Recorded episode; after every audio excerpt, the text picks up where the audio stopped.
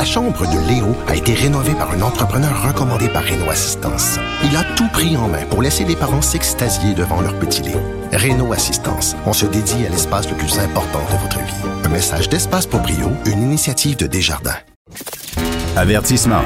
Cette émission peut provoquer des débats et des prises de position pas comme les autres. Vous écoutez Sophie Durocher. Bonjour tout le monde, bon jeudi. Euh, Qu'est-ce que vous auriez envie de manger aujourd'hui? Ça vous tenterait-tu de manger une bonne poutine congelée? Je vous pose la question parce que vous le savez, avec mon mari Richard Martineau, on fait des balados. Ça s'intitulait Devine qui vient souper. Maintenant, c'est Devine qui vient luncher. Et euh, on a un nouveau balado à vous proposer où on a invité à luncher Olivier Primo du euh, Beach Club et euh, la remetteuse en forme nationale du Québec, José Lavigueur.